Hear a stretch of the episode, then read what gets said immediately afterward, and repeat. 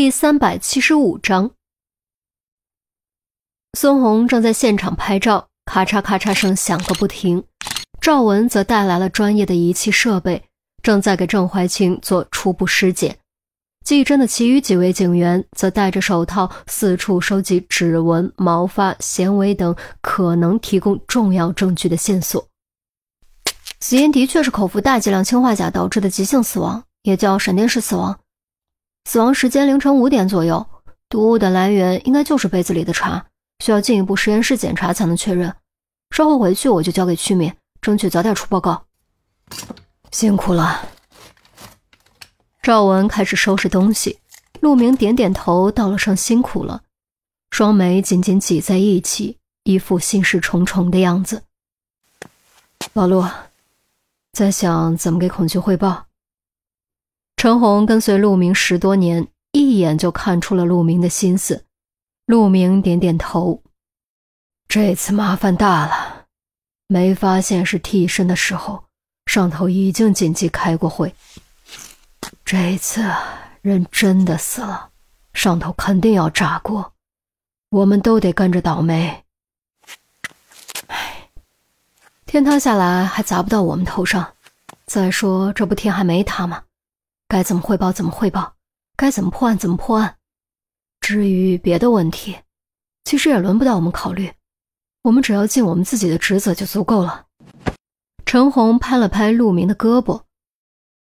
说的也对，我在这瞎操什么心呢？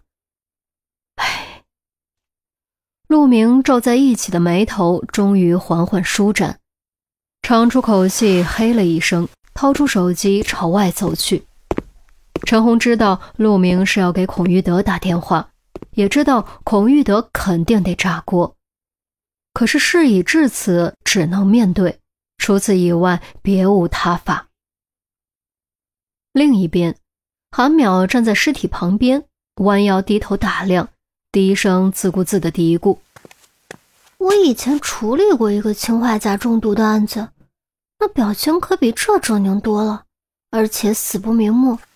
怎么他的眼睛没完全睁开呢？难道小秘书心存愧疚，给他合上了？”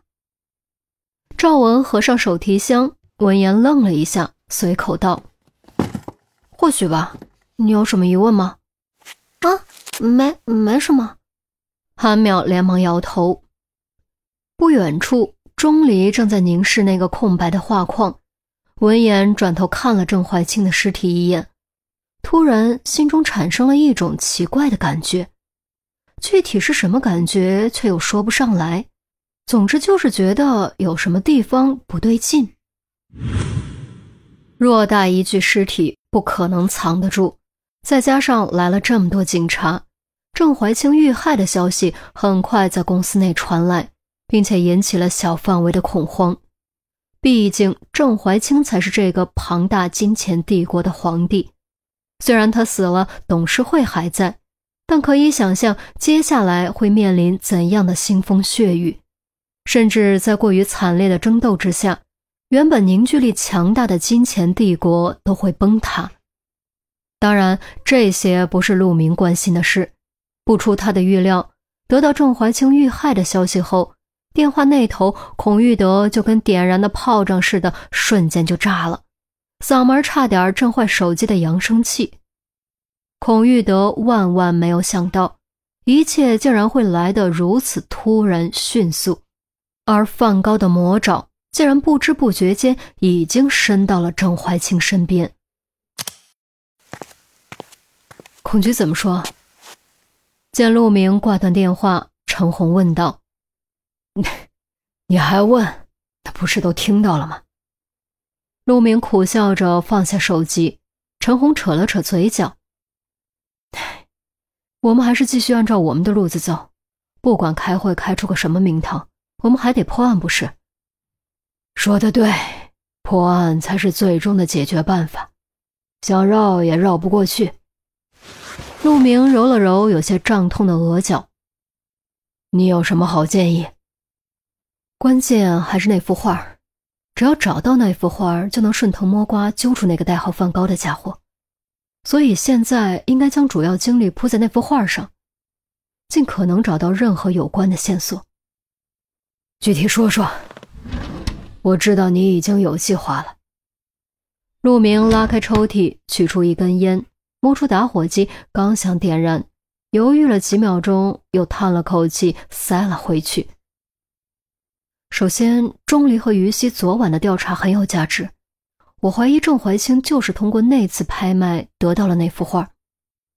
陈红眼中闪烁着睿智的光芒，虽然已经失去了青春。但这一刻，同样迸发出惊人的魅力。哦，你怀疑存在双层拍卖？陆明若有所思地问。对，以前我听一朋友跟我说过，有些拍卖活动会分为明拍和暗拍。明拍卖就是对外公开的拍卖，拍卖品通常价格不算太高。我指的是对那些一掷千金的有钱的主。暗拍卖是隐藏在明拍卖之后，不对外公开的拍卖。说白了，明拍卖就是幌子，暗拍卖才是真正的目的。而那些摆在明面上的拍卖品，不过是暗拍卖的入场券而已。顿了顿，陈红接着说：“那些深谙其中规矩的金主，会随意拍上一件或者两件，获得入场资格，从而对暗拍卖的真正藏品进行争夺角逐。”所以，我怀疑郑怀清就是参加暗拍卖的金主之一。那幅潘多拉的魔盒是入场券，藏在密室里被盗走的那幅画，才是真正高价得来的藏品。有道理，这就解释了为什么潘多拉什么什么的那幅画又被他捐赠了出去。陆明说着，突然僵了一下，眼神微凝，沉声道。我突然冒出个想法，假设你的猜测是正确的，那么代号梵高的家伙会不会也是参加暗拍卖的金主之一？陈红立刻明白了陆明的意思。你的意思是，代号梵高的家伙当时在和郑怀清争夺那幅画，却由于超过承受能力被郑怀清得手，所以怀恨在心。不对，他的目的还是那幅画。报复只是附带的。我也是突然想到这种可能，你觉得可能性高吗？很高，我有种感觉，我们已经接近真相。陈红肯定的点点头，心跳莫名开始加速。